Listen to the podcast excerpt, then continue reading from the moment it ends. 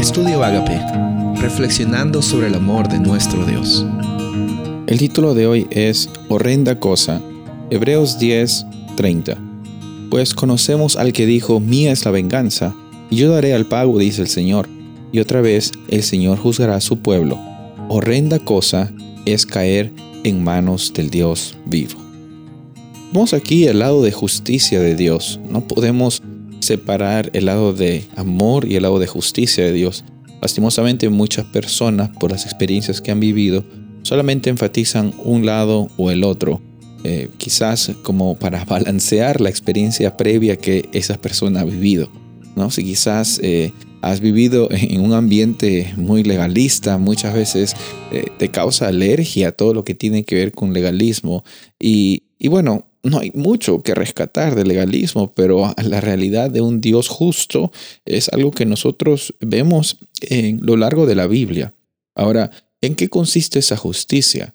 No, no consiste en una justicia vindictiva, no, no consiste en, el, en, el, propósito. El propósito de Dios nunca ha sido crear las leyes para que el que la falle llegue a ser castigado y Dios se, se deleita en castigar a las personas. No, todo lo contrario. La ley de Dios es una ley de amor, de vida y de libertad, vida. Separarnos de esa ley de vida automáticamente eh, por nuestra decisión nos causa la muerte, nos causa la, separación con nuestro Padre Celestial. Y esa separación eh, no es algo que Dios causa, es, es la realidad de nosotros al decidir por nosotros mismos y no por Dios. O sea, tenemos que reenfocar esta realidad del juicio, no como algo que Dios ejecuta y, nos cae, sino algo que es una consecuencia de las decisiones que tenemos eh, al no decidir por, por nuestro Padre Celestial. Y, y, al no decidir por nuestro Padre Celestial, el pecado en sí mismo ya es, su, es consecuencia y castigo. Estar separado de la fuente de vida nos, nos causa la muerte. No es que Dios nos va a matar. Estar separados de la fuente de vida causa la muerte.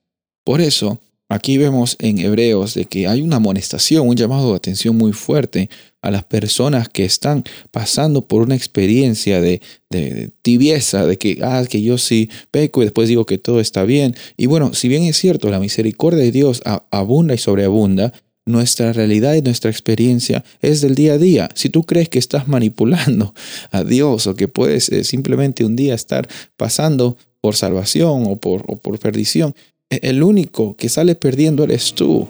La, única que sale perdiendo eres tú, porque Dios no pone las leyes, otra vez te lo digo, para que las cumplas y te vaya bien. No ese no, esa es una forma muy superficial de ver la ley de Dios.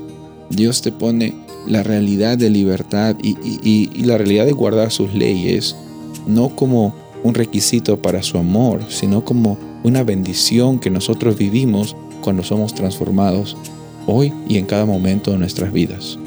Soy el pastor Rubén Casabona y deseo que tengas un día bendecido.